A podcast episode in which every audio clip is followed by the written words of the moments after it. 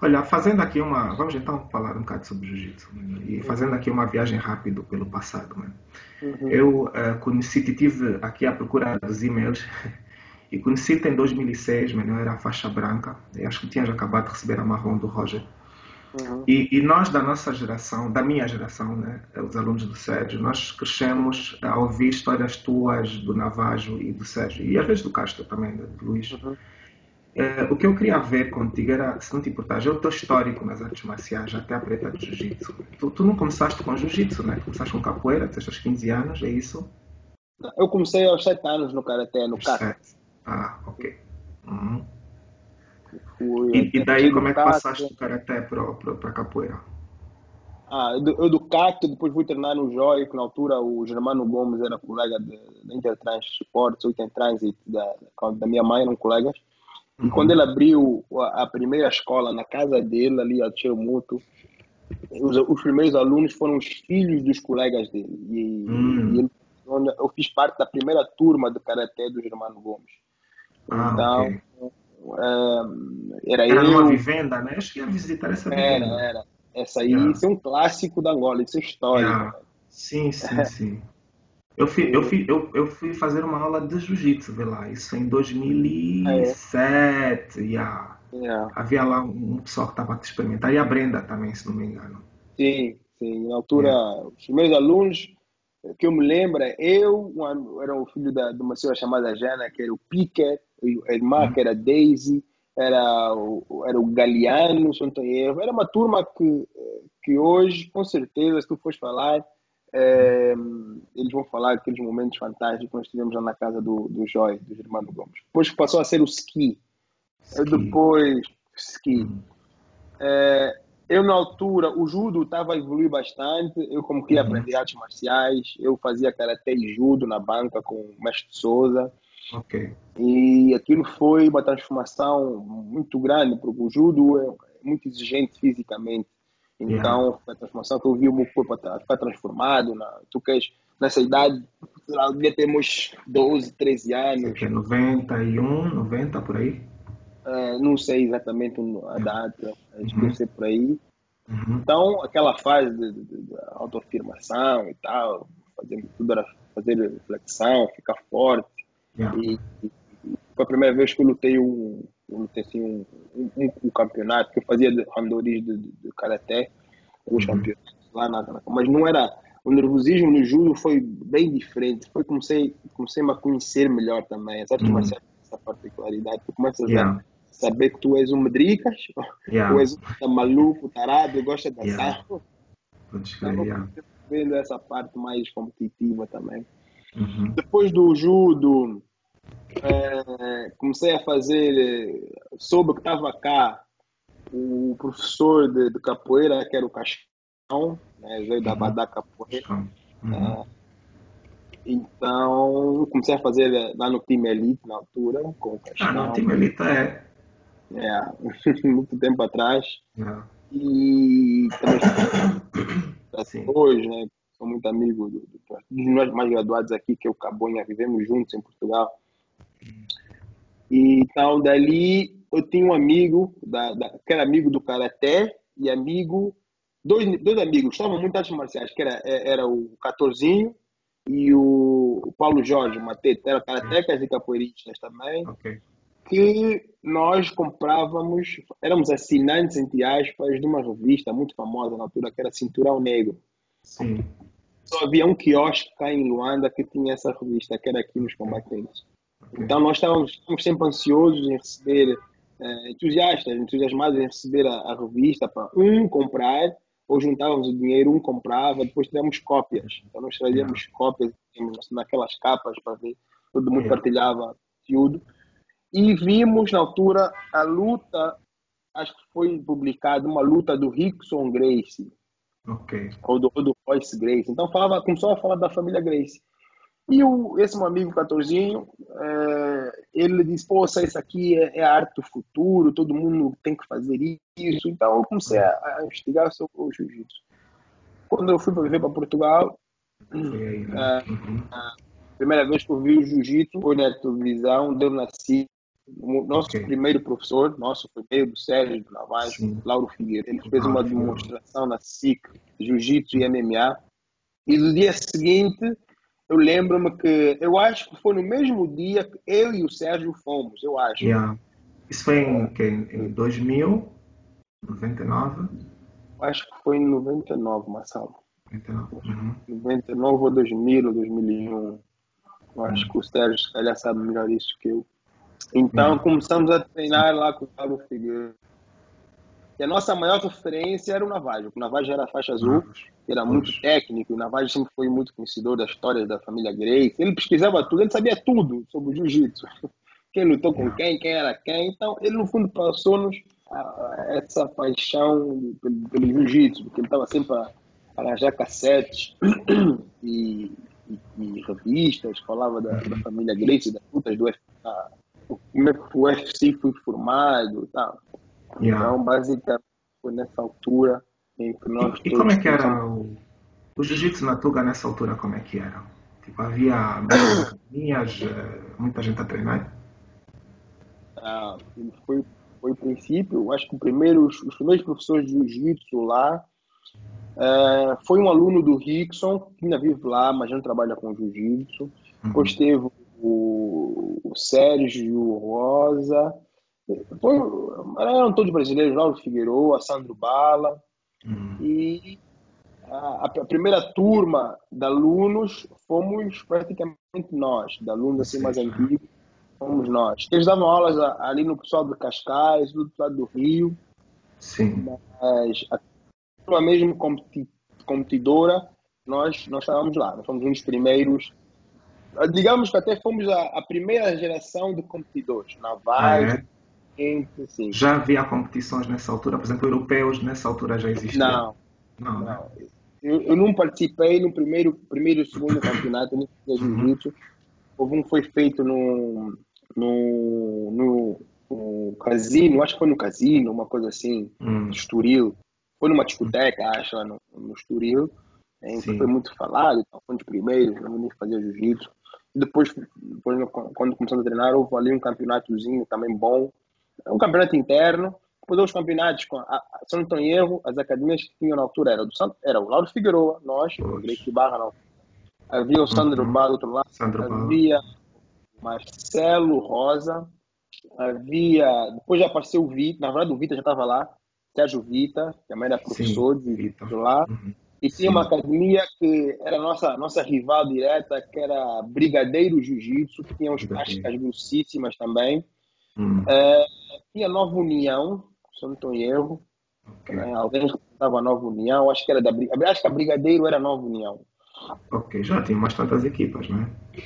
Já, já vinha bastantes yeah. equipas, mas não havia uh, aquele coisa do campeonato. Muito Sim. treino. Estava-se muito.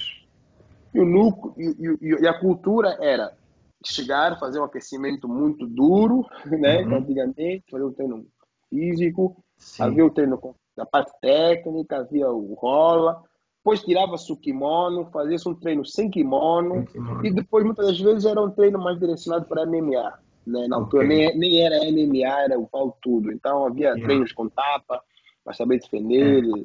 Eu vi um vídeo vosso que eu acho que era de uma demonstração do professor Lauro Figueiredo e vocês todos estavam a fazer MMA. Pois, não havia muito essa, esse espírito ainda de luta, assim, de, de, de... Vale, vale, tudo, né? Não, não, havia luva, não havia protetor. Ele dizia, serra os dentes para não, não quebrar o dedo. Então, nós cerrávamos os dentes. É que tem esses queixos, queixos de monstros. E ficaste quanto Mas... tempo lá? Ficaste até a faixa aqui, roxa? Eu fiquei com o Lauro até a faixa roxa. Quantos é, anos, mais ou menos? Quatro anos? Eu, eu acho que foi três, três, quatro anos, né? Hum. Porque, na verdade, eu apaixonei pelo jiu-jitsu e estou a passar por um momento muito difícil na altura.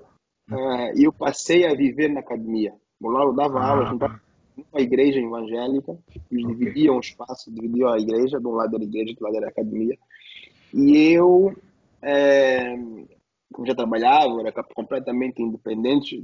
Eu acho uhum. que era uhum. ali um dos únicos que trabalhava né, no núcleo uhum. angolano. Eram estudantes, sim. Eram estudantes. Então, já passava as dificuldades mais velho, né? Tinha dificuldades financeiras, etc. Então, yeah. eu vivi na, na academia.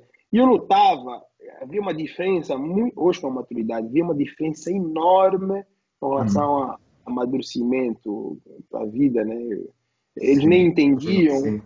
eles nem entendiam, meus colegas até, até gozavam comigo, né? Porque não entendiam aquela situação. E eu tinha, eu tinha que lidar hum. emocionalmente com aquilo.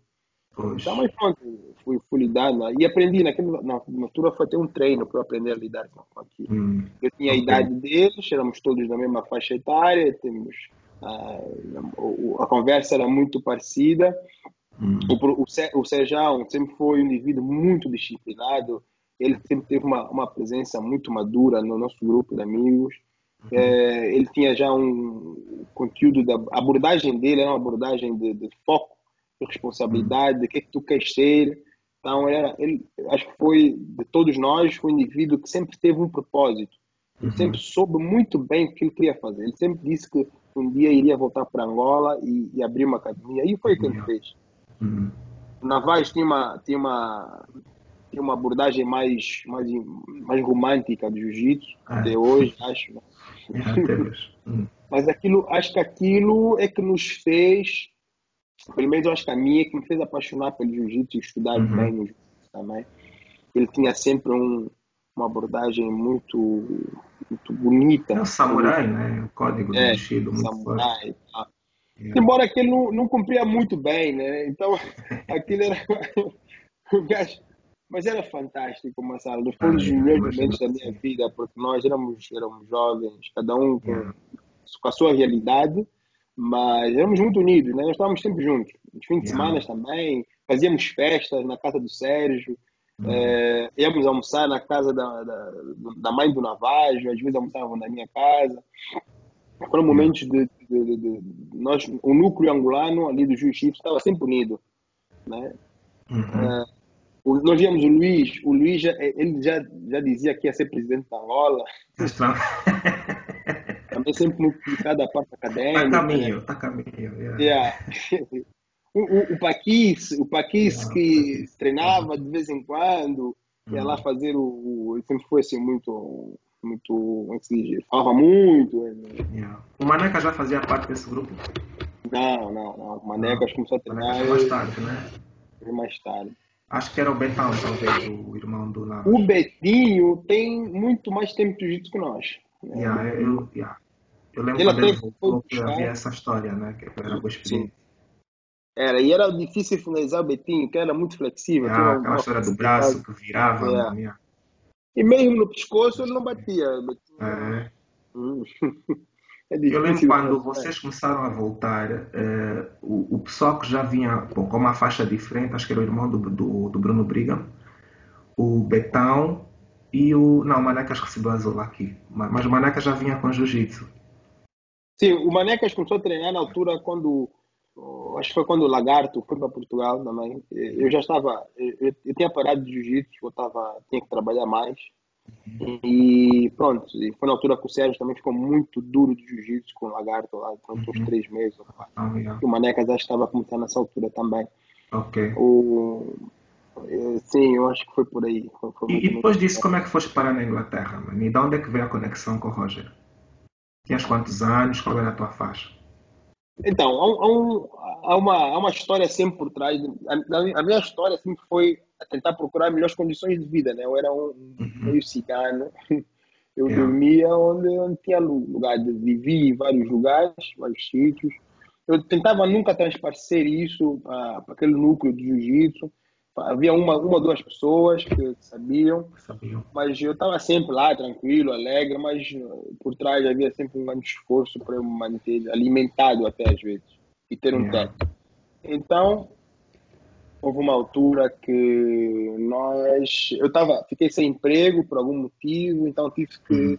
procurar eh, um emprego e eu fui trabalhar com fui trabalhar no norte como morador hum. Salvador, fazer um, um curso sim. morador Salvador, uhum. Volva de trabalhei lá durante uns quatro meses. E o dinheiro, juntei o dinheiro e disse, bem, eu já não tenho nada para aprender aqui. Eu sentia meio travado já em Portugal. Yeah. Tinha tido, epa, experiências um bocado desagradáveis lá. Uhum. Então vou tentar, vou viver em outro sítio, não, não gosto muito daqui. Então eu fui, uma, na altura que era um aluno, que eu tinha um núcleozinho lá no norte de jiu-jitsu. Um, então fui com um aluno, disse bem, vou dar uma volta, tinha juntado dinheiro, vou dar uma volta pela Europa para, para procurar um, um pouso para, para treinar. Uhum. Yeah.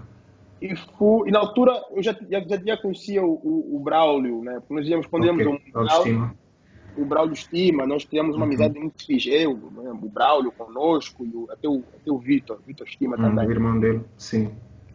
Eu, eu falei com o Braulio, acho que foi, não sei qual foi o canal, e ele disse, olha, eu estou em Birmingham, chega aí, negão, que eu estou precisando de ajuda. Então, uhum. eu, eu, eu, antes de ir para a Inglaterra, sei lá, fui para muitos países da Europa, e fui parar em Birmingham com o Braulio, fiquei lá um mês com ele. Que ali eu vi a vida de um campeão. O Braulio, o Braulio independentemente do clima, ele acordava sempre muito cedo. Então eu via que era um indivíduo muito disciplinado para o treino, para o trabalho, dava, trabalhava muito. E eu, nossa, meu, para trabalhar com jiu-jitsu tem que ser assim. Né? Nossa, nossa, nossa cultura angolana não é, não é muito esforço. Nós vamos sempre no caminho mais fácil. Tentamos. Então aquilo foi um banho da água fria e da realidade do que, um homem tem que fazer. Então o Braulio uhum. até hoje, quando conversamos, diz, poxa Braulio, tu foste uma pessoa muito importante, né? Porque impactou a minha vida, principalmente do trabalho. Uhum. Então, ele, ele acordava cedo, treinava, fazia a preparação física dele, fazia a musculação, depois começava a dar aulas particulares, até Sim. comer, descansar, voltava para a academia, dava aulas de grupos. Só que eu estava ali a ajudar o Braulio yeah. e é, vi que aquilo era, era, era, era difícil para mim porque eu não, eu não tinha um, tipo, um salário, né? um salário assim fixo. O Braulio também estava no começo, ele estava lá um yeah. ano ou dois, então era difícil. Tudo, todos os alunos que apareciam, o Braulio é que dava as aulas particulares, às vezes dava uma ajudazita, mas... Sim. E depois eles, olha, Hélio, vou ser sincero, o Braulio, o Roger está muito bem mais estável em Londres. Okay. Calhar é melhor tu ir para Londres, porque lá acho que vai ter mais oportunidade, muito mais pessoas. Okay, okay. Dá para fazer umas aulas outras também. Então ele falou com, com o Roger e eu fui para Londres. Isso foi mais ou menos em que ano? Isso foi 2000, 2004. 2003 ou 2004. Yeah. Então eu cheguei lá em Londres, yeah. fiquei na casa do Lutuima, né? Como tu, tu conhece o Lutuima, yeah. o Lutuima trabalhava não, ele, era, ele era bartender, era gestor, gerente de um bar muito, muito, muito, muito famoso, que era o Jules Bar. Iam muitas uhum. celebrities, muitas celebridades. E aconteceu um fenômeno nesse, nessa altura que eu fiquei, estava procurando trabalho, não encontrava, em que uma noite, eu era tipo quase meia-noite, uhum. eu algo em mim tipo disse, vai lá ter que Tuíma. E eu okay. nem contestei, essa, nesse dia tive uma ligação, foi que eu tipo rendi-me muito à parte espiritual. Okay. Algo estava a conduzir, então nesse dia eu fui ter com o clima, estava sem dinheiro. É, eu só tinha dinheiro para apanhar o, o autocarro. E ele no caminho, aquilo era distante, aquilo era, era tipo uma hora e meia, uma, uma, quase duas horas de transporte. Yeah. E, nesse, e, no meio do caminho, à noite, ele sai do autocarro. Essa voz em mim diz: sai do autocarro. Eu nem sei que fenômeno é esse. Quer dizer, hoje, hoje sei, né? Mas não sei. Sim, sim, E disse: olha, mete o teu cartão. Eu saí do carro, fui para o multicaixa, meti o cartão. O cartão que eu tinha português, não tinha dinheiro. Eu virei, uhum. vi um envelope no chão, encontrei 300 libras. então aquilo pô, se emocionou, entrei outra vez yeah. para o carro, fui para outro carro, fui ter com o Tuíba, e essa voz dizia o seguinte: Hélio, entrega o dinheiro no Twima. E o Lutima nunca foi muito bom gestor de dinheiro. Yeah. Então eu estava, parado, não vou fazer, o Lutima vai gastar isso. Mas o, o, mas o Lutima tinha, tem até hoje um, um, um, carisma fora do comum. É um indivíduo que tu estás sempre a rir, sempre yeah, isso é verdade. Yeah. Então, eu disse, pô, eu encontrei esse mambo, meu, na nossa linguagem, né? Encontrei esse mambo, 300 paus. E ele fazia bué de dinheiro na altura com, com gorjetas, né? Porque ele era um bartender uhum, muito yeah. rápido. Sim. E ele disse, como é, vamos, vamos, vamos aproveitar, vamos curtir, meu. Vou, vou fechar isso. Na altura fechou o E fomos curtir, fomos, mano, uhum. bonecas, entramos em vários sítios e gastamos o dinheiro. Uhum, eu, okay. eu sem trabalho, eu que estava à procura de emprego. Uhum. É, passamos em Piccadilly Circus, que era o centro de Londres, estava um yeah. indivíduo amigo dele de segurança. yeah. a falar. Então, apresentou-me, era de, era de Moçambique, E depois da conversa, ele disse: Ali, como é? E tu estás a fazer aqui o quê? Eu disse: Não, não, estou assim nessa situação e tal. É, estou à procura de emprego. Eu disse: Ah, estou à procura de emprego desesperadamente, tenho que trabalhar. Então ele disse: Eu já venho. Foi, falou com alguém, voltou disse: Olha, mas tem que estar aqui às 10 da manhã. Ok. Então, às 10 ou 9 da manhã, uma coisa assim. Sim. Sim. E dia seguinte eu fui, é, o gerente recebeu-me e pôs-me logo um avental. Na altura fui trabalhar como. Não, era um. Não, não é bassa, era uma coisa assim. É ajudante do waiter, ajudante do, okay. do que serve a mesa. Yeah. E nesse dia, supostamente, eu não deveria trabalhar, porque era, eu trabalhei no Planet Hollywood. E para trabalhar no Planet Hollywood, tens um, um training de muito tempo, né? Tens que fazer um okay. training de muito tempo. Sim. E por acaso estão a precisar muito, e eu, como estava desesperado, trabalhei muito. E foi uma, uma grande lição que eu, que eu aprendi. É que eu entreguei-me tanto no trabalho, uhum. que gostaram tanto de mim, porque eu fui bem dinâmico, empregaram-me logo no dia, então comecei a trabalhar naquele dia. Depois de dois, três meses, eu estava mais estável financeiramente, estava mais tranquilo, fui, fui, fui o Roger. O Roger disse, pô, tu okay. aqui tanto tempo? Eu disse, ah, ainda não tinha feito a conexão, né? Sim. Não. Yeah. Então, porque eu, okay, eu ia para lá, mas eu queria ir tipo, para treinar. Yeah. Então, o Roger pôs logo a treinar com o judoca, que era da seleção, se não tem só da seleção era muito bom de jiu-jitsu, de judo. Sim. E ele era faixa roxa também, eu era faixa roxa, então fizemos um treino, até partimos a parede lá. Okay. Um treino selva, nós estávamos habituados a treinar forte também, ele também era forte pra caramba foi troca de queda, partir parede e tal, e o Roger gostou. Ele uhum. disse, negão, negão, negão, negão, vem, não precisas te pagar. Vem treinar aí, não precisas te pagar. Ah, fixe, Pô, okay. foi, foi, foi, muito bom. Yeah, muito e aquilo foi o princípio, nós era um grupo, era, ainda era um grupo uh, bem pequeno, lá no Roger, e eu... A academia ainda era pequena, né? Porque ele começou mais ou menos nessa altura também, né? 2004, 2003, a academia dele em Londres. É, a academia dele mesmo, sim, acho que foi em 2003. Antes era 2003. o pai, né, que estava na conta, se não me engano. Eles davam aulas em vários lugares. Eles davam sim. aulas numa uma academia tradicional, foi a primeira academia. Alô? Judo da Europa. Sim, é sim. Yeah, tô, tô então, tradicionalmente, eles começaram a dar eh, aulas de jiu-jitsu numa academia que era Budokwai, que era, foi o primeiro centro de judo da Europa. Eh, hum, okay japoneses. Então aqui tem uma tradição enorme, muito respeitada esse espaço. Então eles davam aulas em vários lugares, até eles têm academia que um, um, um, amigo que era aluno Roger que arranjou o espaço. Então aquilo já tinha aí 200 metros quadrados, aquele espaço, era, era grande. Okay. E foi isso, né? Ah, começou aí. Sim. E como é que foi ter acesso a essa, o Roger, né, o, o Cacarai, e acho que mesmo o Lagarto, né? Como é que ele era como professor, por exemplo? Como é que foi essa, nessa altura o treino, como é que era? Ficaste lá bastante o... tempo. Sim, nós, nós tínhamos, a rotina era muito próxima com os horários que nós temos aqui também, havia uhum. treino hum. a uma da tarde, depois uhum. havia treino às 19, depois tinha treino às 20, se não tem erro. Então, quem pudesse treinar, treinava nesses horários todos. Só que eu, houve uma altura que eu estava tanto com eles, né? Porque a língua, a língua facilitou, Sim. a própria linguagem, né? Não. Nós africanos temos essa paternidade, particularidade de ser também bem, bem tranquilos. E, e, havia poucos brasileiros lá hum, fazer jiu-jitsu. Okay. E Estava uma aproximação dava, maior, né? Quem dava muita aula, na verdade, era, era, um, era o Felipe, era hum. o Felipe Souza, Uhum. dava muitas aulas. E o Jude. O Jude era, faixa, yeah. era marrom e preto. Yeah. Uhum. Era aluno do, do pai do Roger. Okay. E o Roger dava as aulas do, do tipo à noite. Dava mais aulas à noite. Okay. Ele treinava muito, né? Ele, ele treinava, na altura ele treinava muito. Mas ele não treinava, batia-nos, né? Distribuía a porrada, né? Porrada e tudo. Então nós, yeah. na altura, eu vi o Roger nem era muito famoso, ele ficou famoso na faixa marrom com, com, yeah. com jacaré. E na altura ele estava realmente, estava nessa época. Estava a subir já. Tu tiveste, um, um, um, de certa forma, um lugar privilegiado, né? Porque tu tiveste a oportunidade de ver a carreira dela subir, né? De perto. eu tive, eu, não foi só dele. Eu acho que quase todos os grandes atletas do jiu-jitsu uhum.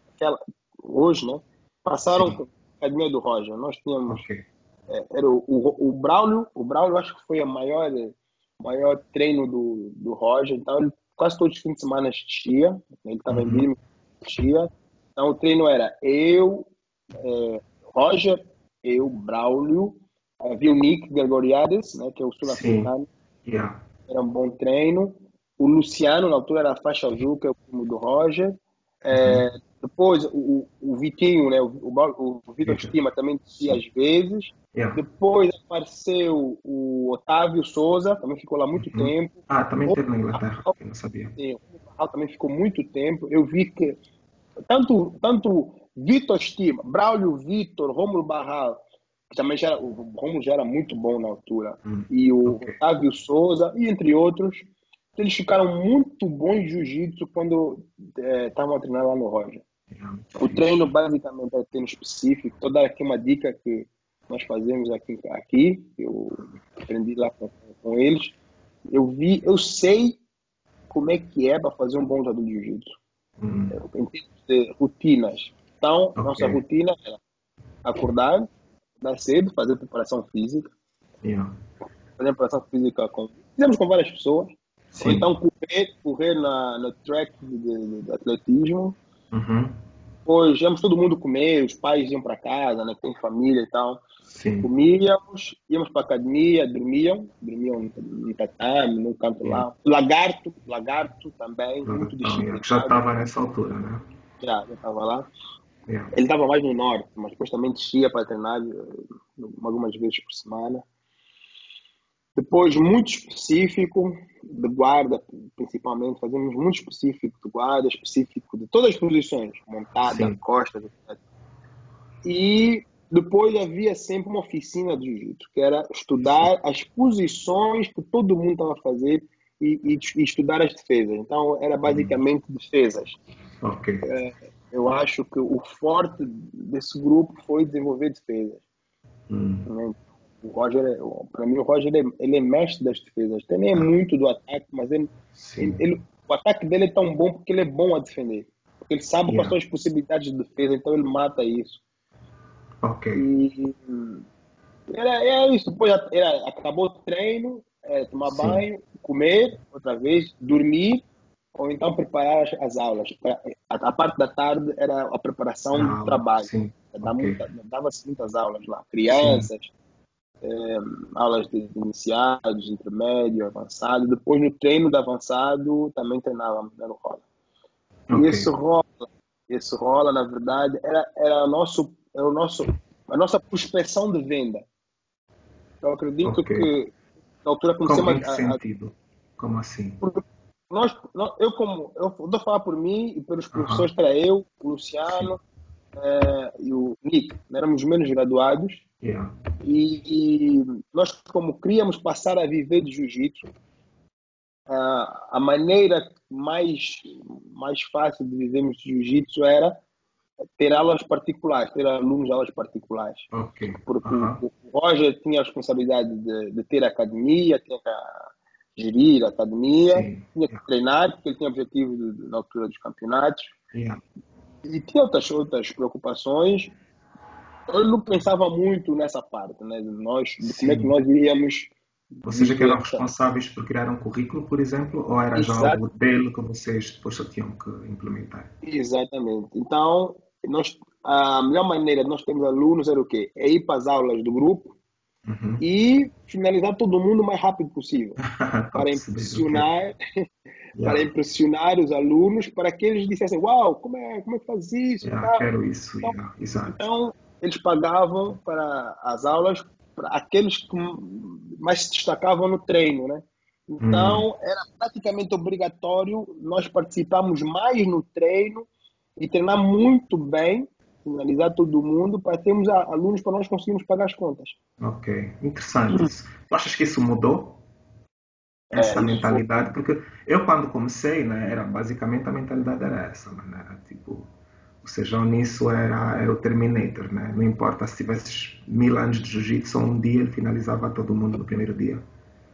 E, e, acho que havia essa coisa, era, pô, eu quero aprender essa cena, isso é fixe. Pois, pois. Mas acho que isso já não é algo que acontece agora, né? Já não é assim. É, eu não, é, então, eu não, eu não fazia por vaidade, mas eu, eu fazia uhum. por uma, nós todos fazíamos por necessidade. Tinha o que eu fazer.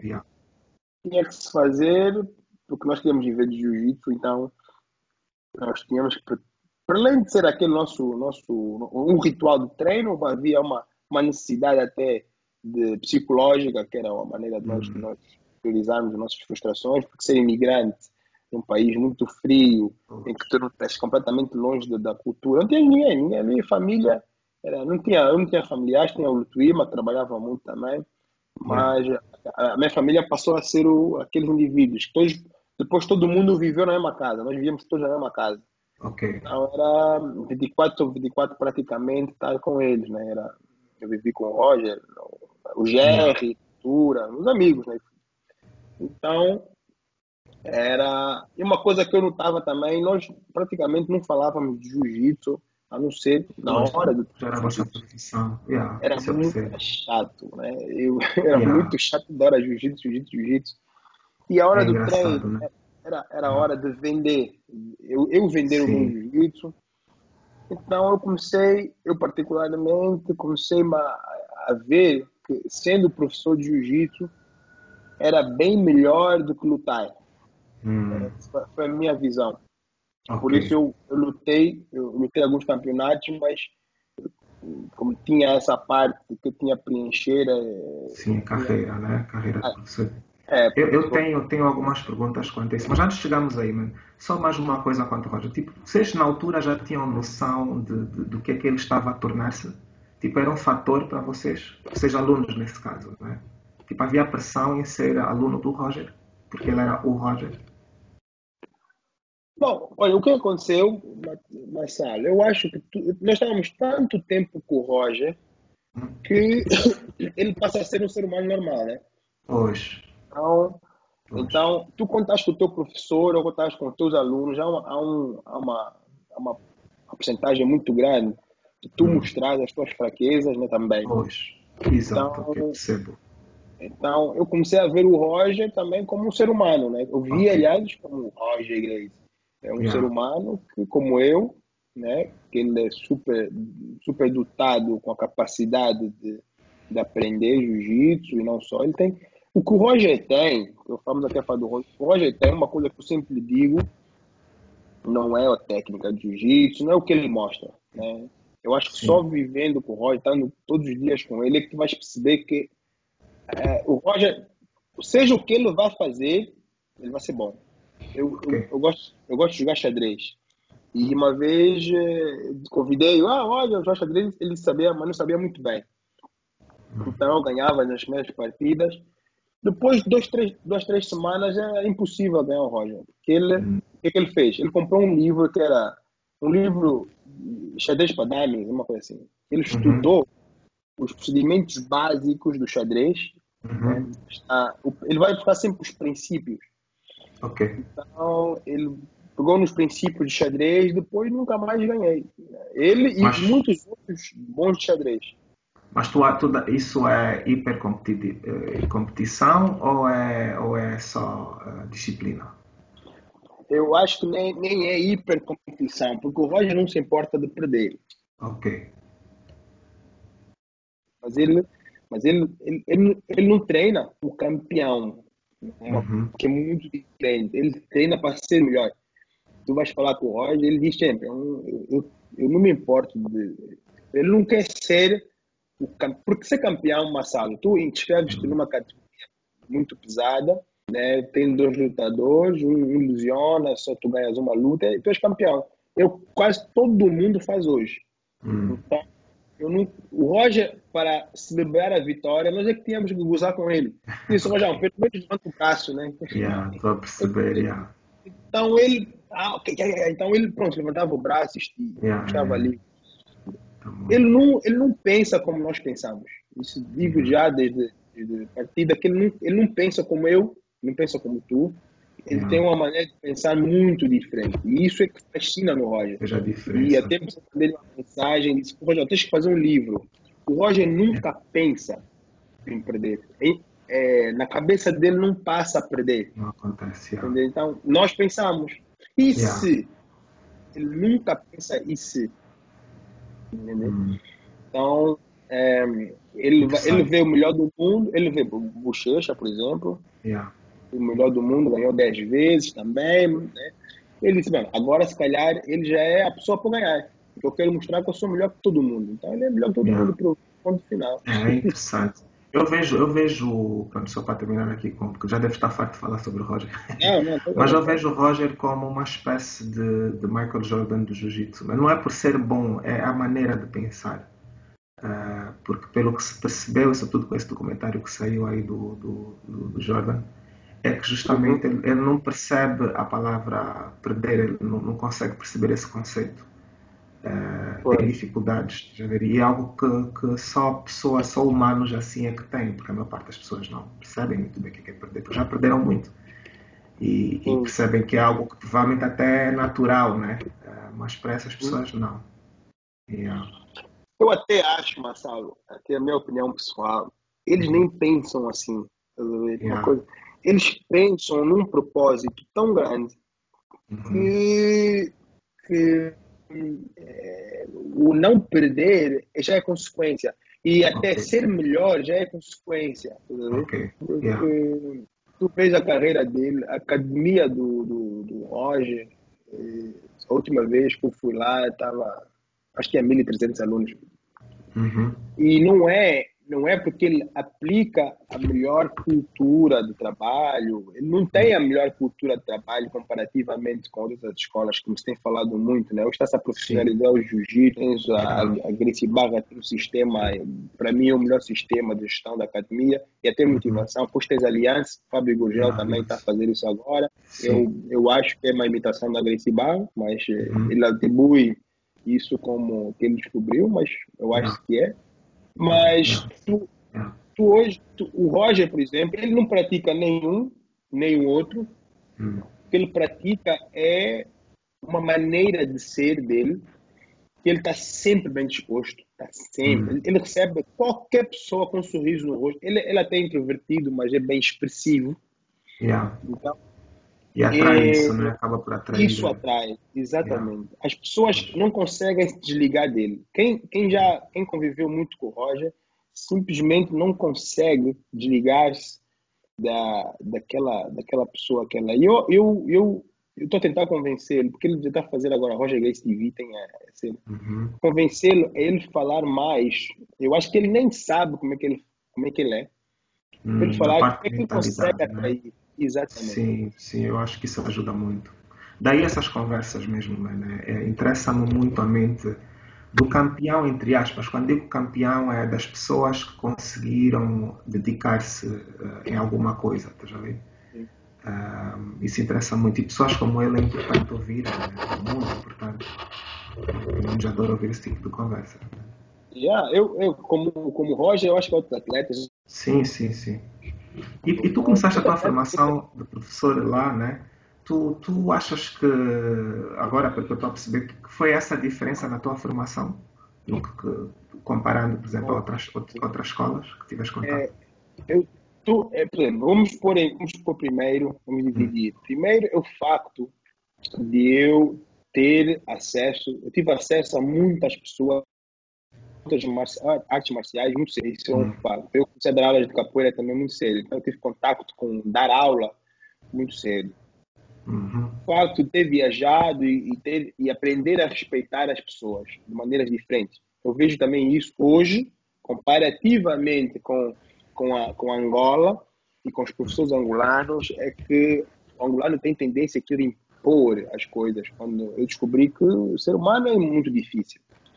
Depois, claro, viver, viver num país, numa cidade como um país como a Inglaterra, numa cidade como Londres, que tens milhares, todos os dias tu conheces pessoas de maneiras diferentes e, a, e aprender a ensinar e a ensinar e, e, ensinar a ensinar, aprender a ensinar e a, a, até tipo tu, tu começas a desenvolver uma série de eh, de, de, de, série de normas e de maneiras de ensinar diferentes é, com, com o que te aparece à frente, né? Uhum. Então, tu tens que saber falar a linguagem do inglês, tens que saber falar Sim. a linguagem do jamaicano, do, do indiano, da criança com de 3, 4, 5, 6, 7, com o jovem que tem ambições yeah. né, mais egoístas, com o indivíduo que já yeah, yeah. mais, mais velho. Eu dei aula a muitas pessoas, muito senhoras, muito bem sucedidos na, na, na, vida. Então aquilo foram meus professores também, aprendi muito. Hum, sim, é, há sempre uma transferência a... dos dois lados, já. Sim. Exatamente. E tens aquela figura que é o pai do Roger. É, Sim, foi, foi um pai para mim também naquela altura que uhum. ele ensinava com, com, com um carinho muito grande, né? Ele estava sempre a brincar conosco. Então eu, eu assumo que aquela, aquela figura foi também muito importante para na altura acho que não era eu não era o único jovem que estava lá meio perdido. Okay. figuras importantes o, o Roger em si ele não dava uma aula de tipo, mural nunca ensinou. Ele era mais novo que eu até então nós saíamos, saíamos do treino íamos para a noitada né? Íamos curtir é natural da idade. Mas havia assim uma, uma uma, uma vontade muito grande de aprender como dar aula. Então, o pai do Roger ensinava-nos a dar a aula e a experiência que nós íamos passando e conhecendo pessoas diferentes. Como é que tu consegues motivar as pessoas? Yeah, falar isso. Yeah, a perceber. Yeah. Hum. O Hélio, o Hélio sem Sim. Londres, ah. sem Estados Unidos, depois eu fui para os Estados Unidos também, fui trabalhar com o Jerry, ele abriu uma academia lá em Califórnia Okay. Aprendi a vender. Eu trabalhei como vendedor do jiu-jitsu, na verdade. É uma, okay. uma um. Era uma maneira diferente de vender de Londres, por exemplo? Era, era. O... Alô? Ô, Marcelo, estás a ouvir? Yeah, tinha parado. Yeah, pode falar. Em Londres eu aprendi a ser eh, muito polite, né? Bem educado, Sim. muito... E alguma coisa. Eu nem sabia que eu estava a vender, na verdade. Eu, eu, eu, ia, eu tinha que vender o meu jiu-jitsu para as pessoas ficarem impressionadas com o que eu fazia. Para depois eu esperar no fim do dia, eu olhava assim à volta, que eram, não digo, eram dezenas de pessoas, que eu aproximava umas pessoas e dizia: Como é que eu posso te ajudar? Eu não sabia que isso era venda. Né? Eu vi uhum. alguém executar uma técnica errada, eu ia lá ter com ele: Olha, posso te ajudar aqui? E que tal tu fez isso? Então, por instinto, eu descobri que vendas, Marcelo, é instinto. É, okay. é algo que está dentro de ti. Para tu sobreviver. Já pode ser ensinado? É algo depois, claro, que eu aprendi nos Estados Unidos. Né? Quando cheguei nos Estados Unidos, lá ele tem muita nomenclatura, eles têm todos muito um processo, seguir procedimentos, yeah, para tu conseguir expandir o teu negócio, para tu yeah. conseguir fazer algo assim mais, mais consistentemente. Eu aprendi com os americanos que tem que ter sistema. Então, hum. Sem sistema, esquece sem sistema, tu vais ser esquecido no mundo, vais morrer, ninguém vai falar o teu nome. Então, o sistema até dá-te, dá-te, tu compras tempo com o sistema. Eu, o meu objetivo é ter muito tempo para mim, mas hum, tem que ter okay. muito. Daí os sistemas. Eu tenho, exatamente, eu tenho que yeah. conseguir transmitir o que eu sei e ter hum. tempo para eu aprender mais e passar o conhecimento para os outros, darem continuidade. O líder, o líder tem que tem que querer ir de férias, Marcelo. Yeah, é uma coisa sim, que eu quero dizer. Se tu tiveres um sistema que tu consegue, consegues ir de férias e monitorizar tudo, yeah. tu está frustrado, ou então a academia, vou falar no, no negócio do jiu-jitsu, vai, vai depender da tua presença. Uhum. Eu descobri que quanto menos eu lutar campeonato, melhor. Quanto menos meus alunos lutarem, melhor. Agora, yeah. o sistema é a cultura é que tem que, tem que ser, tem que propagar a prosperidade, tem que propagar a paz, yeah, tem que yeah. a vida das pessoas. Então, o americano isso, a falar as coisas certas. Eu aprendi a falar com qualquer pessoa também. Aprendi a dizer, a dizer que, epa, aprendi a cobrar. Eu não sabia cobrar. Okay. Aprendi, aprendi que é, todo mundo pode fazer jiu-jitsu, jiu-jitsu para todos. Okay. E acho que isso é yeah. Esse sistema agressivo barra, né? E tu, tu em 2009 uh, mudaste para aqui, né? Tu, uh, eu lembro que tu na altura, bom, não sei se via antes, mas tu já tinhas alguns problemas de saúde, né? Tu, tu, e que foi assim uma cena complicada. Tu, vivendo de jiu-jitsu, como é que tu fizeste para superar uh, essa, essa dificuldade, né? Porque eu sei que na altura foi assim meio complicado. É, eu tenho, tenho alguns problemas de saúde. Eu tive uma, uma, uma, um AIT, né? Praticamente uma trombose. É, tem algum tempo, a parte esquerda imóvel. Eu uhum. tenho quatro, quatro ou cinco cirurgias no joelho, é uma épica. Sim. Então, é, tenho grandes limitações físicas. Tenho, tenho uma hérnia uhum. cervical, não tenho força no lado esquerdo completamente. Eu uhum. nem consigo dar a mão num sítio que ela cai sozinho. Yeah. Mas isso obriga-me a fazer um jiu-jitsu diferente, obriga-me a...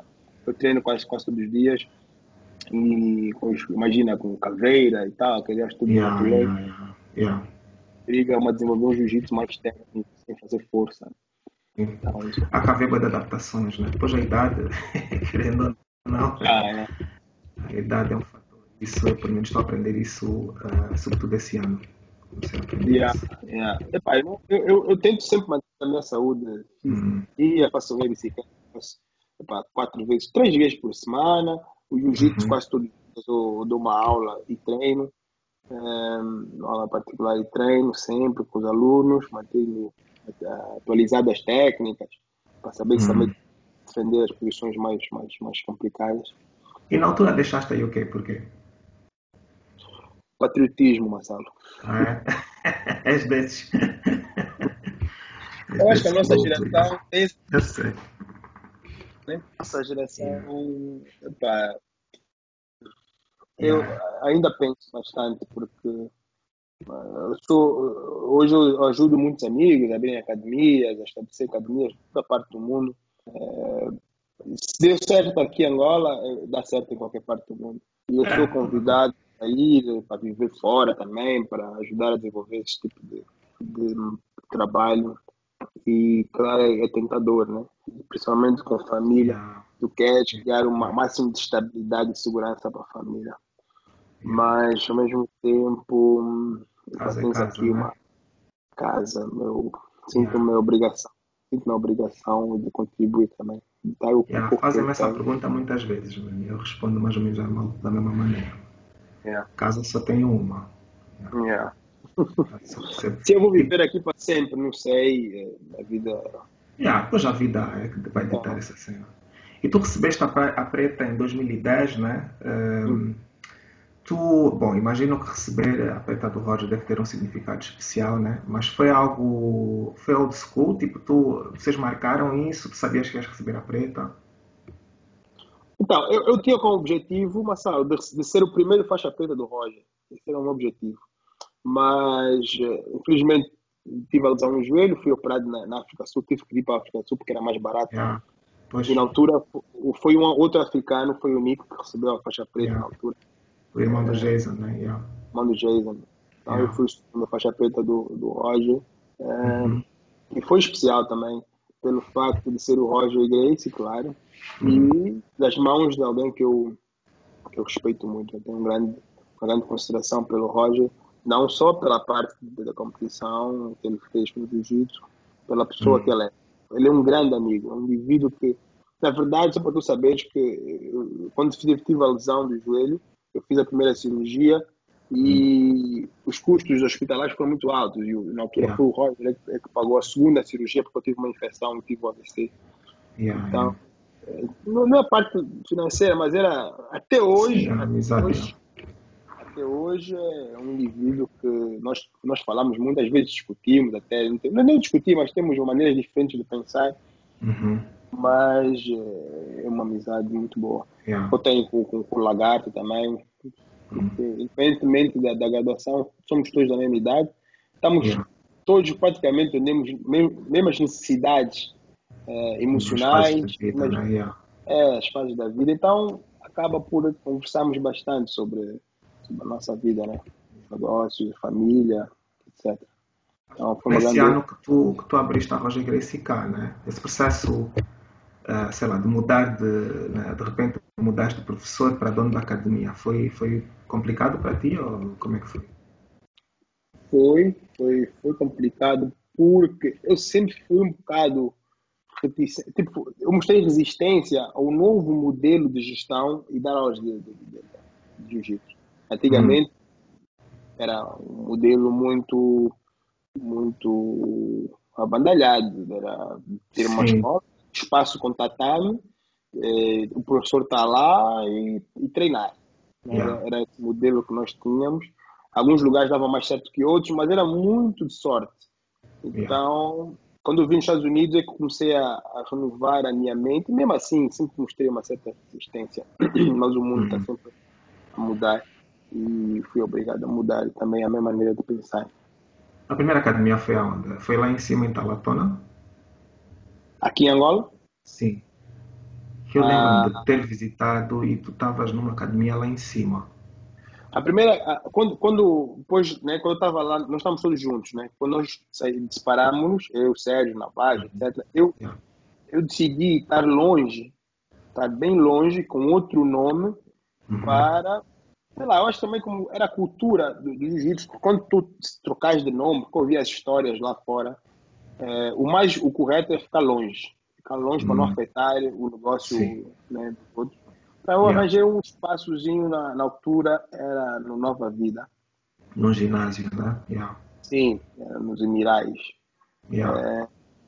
É, e, e tinha um núcleo pequeno, já pessoal já bem mais adulto, maduro, uhum. ali eu comecei. E depois comecei a dar aulas no time elite. Ok. Agora, segunda, ah, quarta e sexta. Passaste pelo time elite, o time elite realmente né? acolheu todo mundo, mano, é incrível. Na verdade, o time elite, o time uhum. elite foi. Um, eu estava eu tava Nova Vida e o Sandro Vilar. Não sei se uhum. você lembra, Sandro Vilar. Conheço o Sandro, o Sandro Vilar é primo do responsável, era primo do, é primo do responsável do time elite. Uhum. E ele disse como é, como o primo está um bocado chateado com aquilo e tal, ele quer por alguém a gerir aquilo. Aquilo só tinha uhum. boxe. Sim. A modalidade tinha boxe. E ele disse, pá, arranja aí mais alguém. Na altura que eu falei com o Neres, Neres, uhum. como é? Queres eh, desenvolver também aquela cena e tal. É, então eles começaram a fazer o kickbox nós começamos com o jiu-jitsu lá. Hum. Yeah. Ok. E, e, a transição de Roger Gracie para Gracie Barra, como é que foi feito isso? E, e essa decisão? Isso teve tudo a ver com, com a situação que aconteceu cá. Eu, para não interferir hum. no trabalho da Gracie Barra, estava cá, estava uhum. com o uhum. Sérgio, falei com o Roger, só, então vou representar aqui o Roger Gracie. Era, uma, era a maneira que nós pensávamos, que eu pensava mas sempre, como tinha passado nos Estados Unidos, eu vi o trabalho da, o, primeiro trabalho da, da Grace Barra, eu sabia uhum. que aquilo era o futuro. Eu sabia que nova, a nova maneira de trabalhar era aquela, para ter, eh, uma certa, ter sucesso com o jiu-jitsu. Então, pronto, então eu decidi ir com, o Roger, fui com o Roger Grace.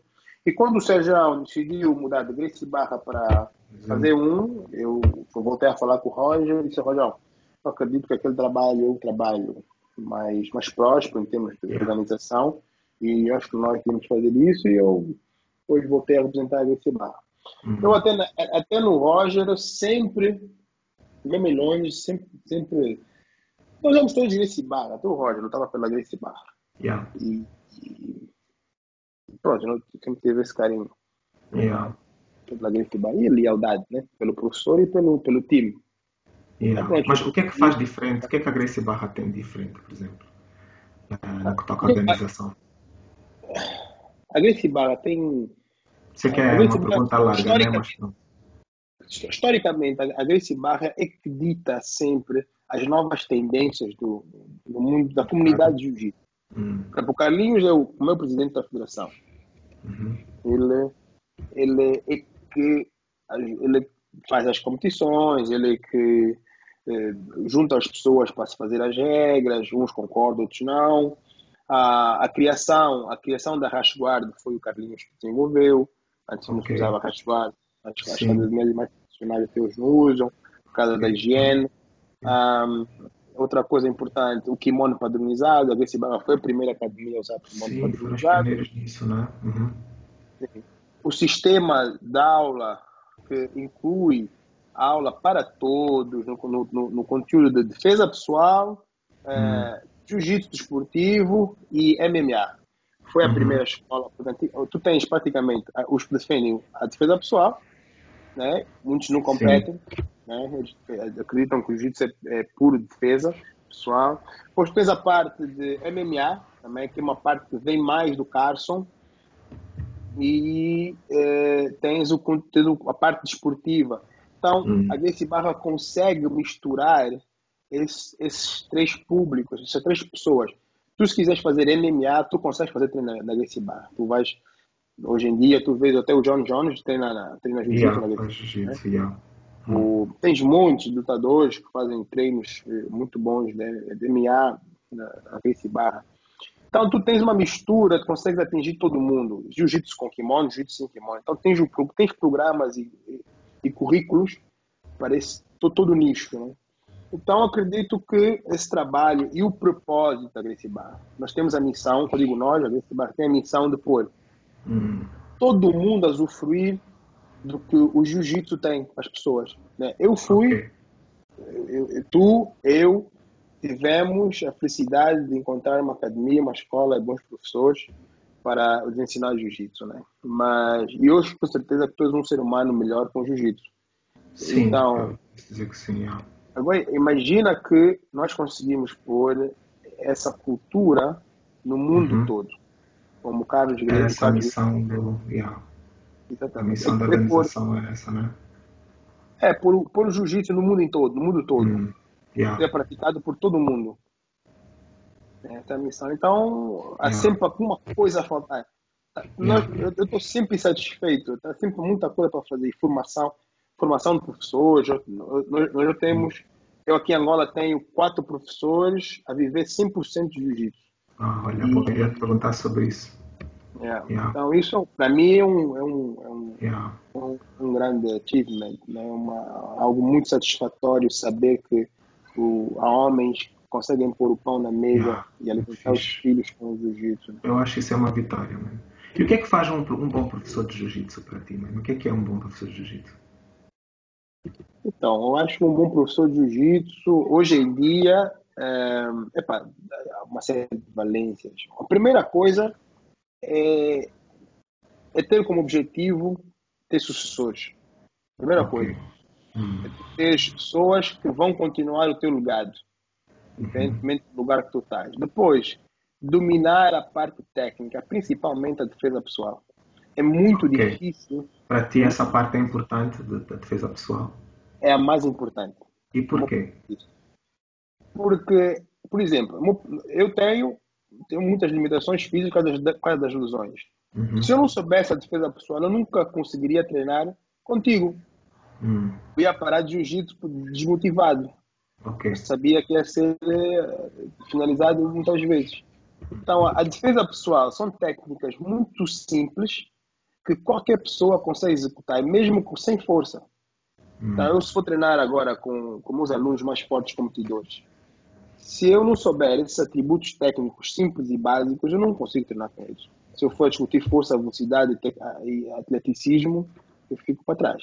Então, a parte de defesa hum. pessoal é o melhor convite para qualquer pessoa experimentar jiu-jitsu. E o que é que fazes da, o que é que, como é que tu encaixas o jiu-jitsu competitivo nisto?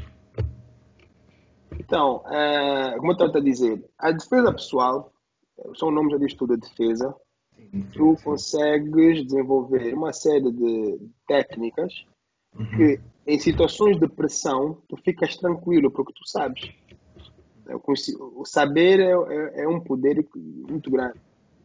É, eu posso estar a treinar com alguém, ou tu pode estar a treinar com alguém, e se te aplicar uhum. uma técnica rápida, Sim. se tu treinares a defesa pessoal regularmente, tu já sabes o que ele vai fazer. Uhum. Jiu-jitsu é, bem, é, é, complexo, mas é simples. Uhum. Sim. Tu vais executar uma série de movimentos simples, que às vezes é, uma, é prender um cotovelo, girar, é, esconder o braço. Então, Uh, então dá uma estrutura para que facilita é. o aprendizado às pessoas normais, é isso? É, eu dou aulas a pessoas de 50, 60 hum, anos, particulares, okay. etc. Esses indivíduos às vezes vêm com também suas limitações físicas, uns com hum. pouca força, outros com muita força. Uhum. Como é que eu vou convencer um indivíduo que passou a vida toda a fazer musculação, cheio de músculo, Sim. e ele, o músculo dele, eu com a minha técnica, é, ele não, a, a, força não vai servir para nada. Uhum. Ajuda, né? Força para mim, eu acho que força é fundamental também. Sim. Sim, mas percebe o que quer dizer. Sim. a pessoa com limitações físicas consegue, tanto de um lado como do outro, consegue fazer o mesmo desporto que todo mundo, né? Yeah. Eu posso treinar com um, um campeão do mundo e ele até finalizar-me uh, duas, yeah. três vezes. Mas Sim. eu sabendo, estando tranquilo em cada posição, eu vou lhe dar hum, treino. É isso. Yeah. Ele vai ter dificuldade de treinar comigo. E o que é que faz um aluno ser bom? Oh, oh, olha, já agora. da força. Mas um aluno ser bom, depende, né? Bom em quê? Como assim? Tecnicamente. Não sei, é, o que é que faz, que tipo de conselhos é que tu dás a um faixa branca, por exemplo? Que acabou de começar e está tá nos primeiros passos da jornada. Primeiro, procurar uma boa escola, que o professor seja um bom professor, de preferência. Faixa branca tem que treinar com, com faixa preta, de preferência. Então, para por causa dos maus hábitos, o começo, o começo é fundamental, é a base. Então, para ficar bom de jiu-jitsu, tem que saber o fundamento do jiu-jitsu, que é a defesa pessoal. Depois, tu vais passar por um, uma fase mais técnica, mais elaboradas, mais acrobáticas, né? Sim. E já é opção, né? Hoje em dia com o YouTube tu aprende jiu-jitsu. Sim. Mas, mas, mas hoje em dia no, no computador tem muitas pessoas. E depois, receber os fundamentos filosóficos das artes marciais, que é repetição e treino, né? Acho que a partir daí o resto acontece. Mas o segredo é treinar. É treinar no mínimo, sei lá, quatro vezes por dia, por semana, desculpa. E as novas faixas pretas, o que é que tu dás como conselhos, por exemplo? Tu já, já tens, já és uma, já tens, já és nisso, né? És um veterano. Os faixas pretas? Hum. Há um novo faixa ah, preta, que conselho que tu dás? aprenda a ensinar, aprenda a aprender. Uh, e ensina a ensinar. É, porque é, o, que, o, que, não é dito, estás a ver, e isso eu próprio tive que aprender e estou a aprender, é que aquela história de que tu vais recomeçar tudo de novo é mesmo verdade. Né? Um gajo pensa que é clichê, mas é, é verdade. E, é. e às vezes é como alguém que é pai pela primeira vez. Não? Um gajo que já, é, que já tem cinco filhos, mas tem muita coisa para te ensinar, estás a ver? Yeah. Eu acho que a faixa preta, a palavra que tem que estar em mente é servir. É servir a comunidade, servir o próximo. É, é, estar sempre pronto para ajudar o outro. Mas, é, mas em faixa preta angolano, hum. com, com, dentro do nosso contexto, temos que contextualizar sempre, é, é, um indivíduo muito perigoso. Em faixa okay, preta, formado em Angola, formado em Angola, sem ter as referências lá de fora, ele cria a sua própria ideia de jiu-jitsu, a sua própria ideia de que o jiu-jitsu tem que ser. E aqui, uhum. como nós vivemos num contexto muito competitivo, uhum. pensa que o jiu-jitsu é competição, é ganhar dos outros, e uhum. dificilmente chega à parte de contribuir e de, de, de dar. De, de, dar né? Eu acho que e essa é a primeira missão, né? servir. Eu acho que sim. Eu acho que o primeiro, quando, em Angola, mundo, outros países também, mas lá, lá tens uma influência muito grande da, da, da comunidade. Nós somos, nós somos muito influenciados pelo ambiente que nós estamos. Né? Na verdade, dizem que, ou cientificamente, nós somos frutos daquilo que nós estamos rodeados. E nós estamos aqui em Angola rodeados de egoísmo, né? greed, mas sim greedy, greedy, mas diz, sim. muita... Um, yeah, greed. somos muito é, gananciosos. Nós somos gananciosos, exatamente. Yeah. Eu estou como tu, meu português às vezes. Yeah. É, é, é, a tradução, não é propriamente yeah. o português, é a tradução do inglês para português. Sim, então, a, a, dentro de uma escola de artes uhum. marciais, aqui em Angola, o que eu vejo de diferença é um, a matéria-prima que é o homem, quando chega lá na academia, ele vem ele, ele, não vem, ele não vem a zero, ele vem menos 100. Só que ele não sabe. Sim. Eu tenho certeza. é, ele vem com os, os, valores éticos e morais é, perversos, vem completamente errado. Hum. Ele já vem no intuito de receber, receber e pedir e roubar. Isso hum. é a experiência que eu tenho. Okay. Se ele puder extorquir os colegas, o professor, o sessionista, o aluno, ele vai fazer. Porque é a hum. nossa cultura. Né? Nós, nós temos uma cultura de extorsão, de, de, de tirar o máximo, de secar o outro. Hum. Então, okay. nós, nós, como professores, temos que fazer um filtro de pessoas, é, porque senão essas pessoas, na tua ausência, eles vão afetar os outros. Hum, sim, há um jogo de influência muito grande, isso é verdade. Ah, então tu tens que receber essa pessoa, sabes que ali tens uma missão quase impossível, né? Eles... Então tu tens que lhe envolver na cultura do jiu-jitsu e numa cultura ética, em que chegar cedo, kimono limpo, a cultura de comprar o seu a cultura de pagar a aula, que aqui em Angola parece pensam que não se deve pagar o jiu-jitsu, não sei porquê. Né? Eles vão pagar a discoteca, compram cerveja, mas não, não pensam que o jiu-jitsu devia ser de borla e, e, pensam que o governo devia pagar. Eu discordo disso. Então, tu tens que educar o indivíduo que ele, para receber alguma coisa, ele primeiro tem que dar. Né? E depois, tens a formação, a formação moral, que essa é a parte muito, muito complicada, em que tu tens que dizer ao indivíduo, por exemplo, que, olha, quando estás a treinar com alguém, é, cumprimenta, né? É, tens, que, epa, tens que ser, no mínimo, é, humilde, né? Educação cívica, quase, né? É, é isso. Não, tu lá fora, tu já tens isso. O indivíduo já vem com isso. Até o bandido okay. lá fora, ele sabe que há regras na sociedade. E naquele grupo, naquele determinado espaço, tens a tua academia. O, o, o, ele pensa que ele vem com uma atitude, normalmente angolano, vem com uma atitude de, clichê das artes marciais, os, os, né? Aquela coisa, mestre, os, mestre, tal, né? Muito respeito, Sim, muito respeito. É, é Esse aí eu, sou, eu já desconfio, mas sabe? Ele quando chega com esse clichê, okay. assim, cara, yeah. temos aqui muito trabalho para fazer. Então, é mais fácil chegar e cumprimentar normal, ou até nem falar nada, e dizer, olha, quanto é que é, yeah. como é que é as aulas, vocês têm algum programa, né? Nós não temos a, nós não temos a cultura de perguntar qual é o programa. Isso não existe na nossa, na nossa, nosso dicionário, né? Vocês seguem algum programa? Uh, quais são os horários? E, e, e, será que eu posso vir horário X? Ah, nós aqui com a Mocota, se eu vier mesmo aqui, vou bater, tá vendo? Yeah, isso eu já recebi algumas coisas dessas. Sim. yeah. yeah. É então, ele, a segunda fase é receber medalhas. Eu quero ser campeão, uhum. eu quero ser campeão.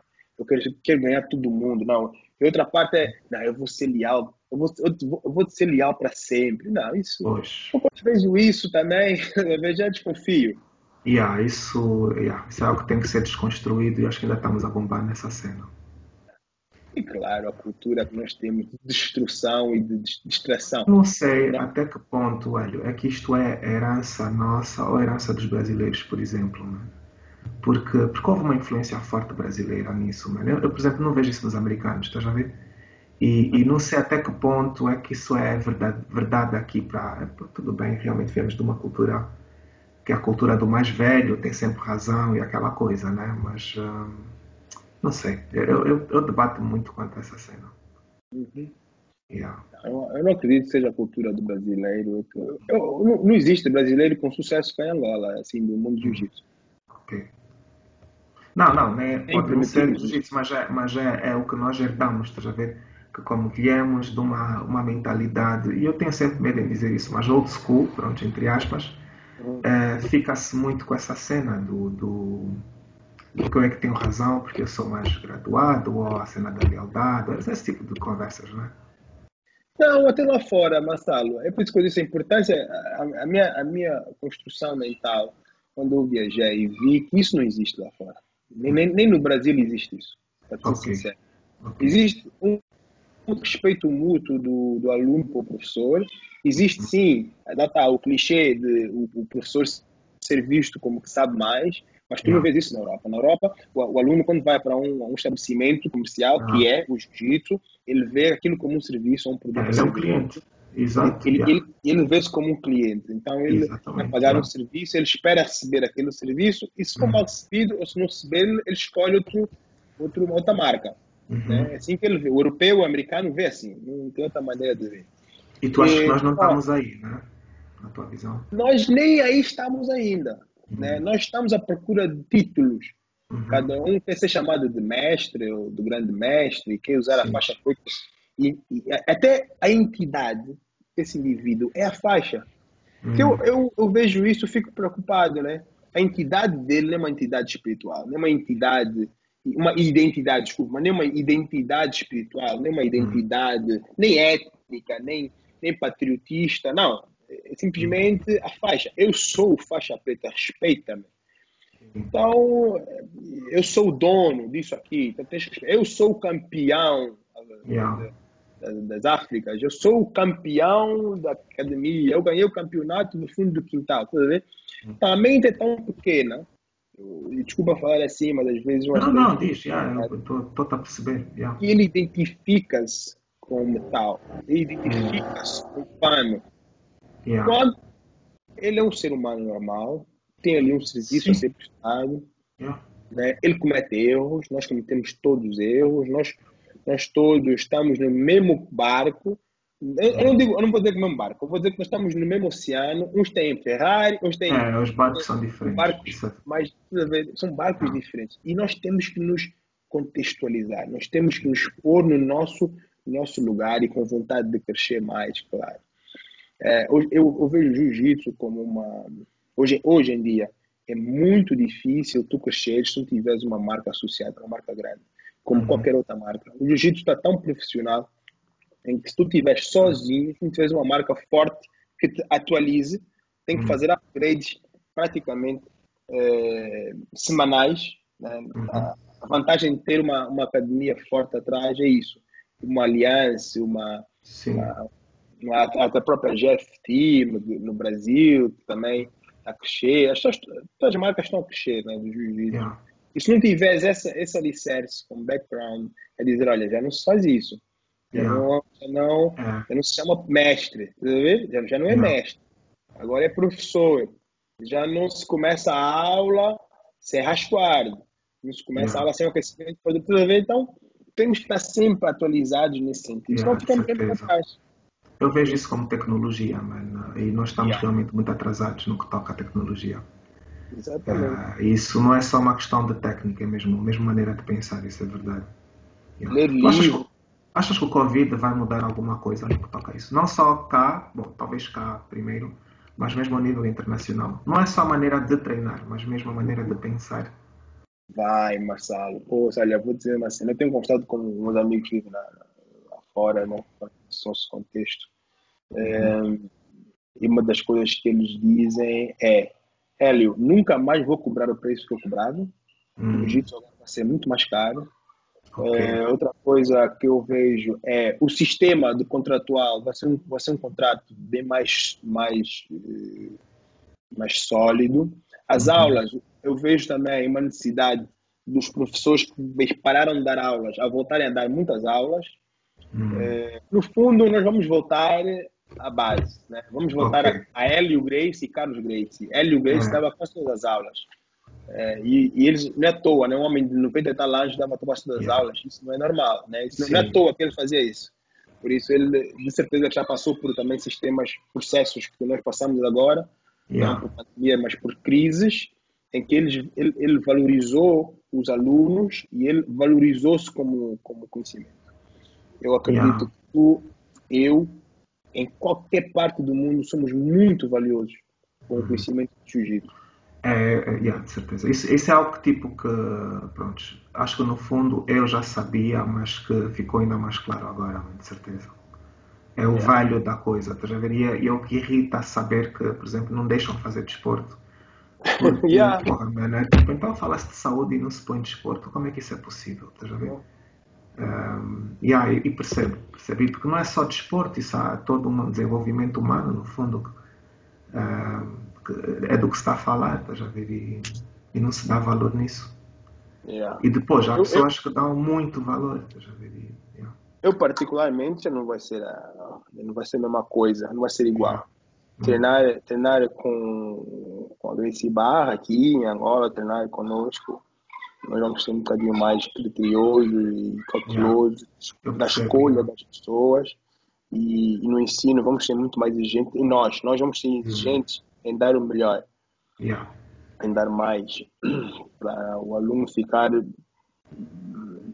bem mais protegido também, em todos os yeah. sentidos. Yeah, certeza. Olha, epá, só para terminar, como é a tradição aqui no, no, no podcast, eu no fim pergunto sempre, peço sempre aos convidados para darem três nomes, mano, e tu podes dar três nomes do que tu quiseres, do que tu achas que tem importância para ti, ou para o jiu-jitsu, ou para o mundo em geral, ah, para nós podermos procurar. Uh, eu estou a ficar sem bateria também aqui nos meus fones. Yeah, é mesmo já a última pergunta.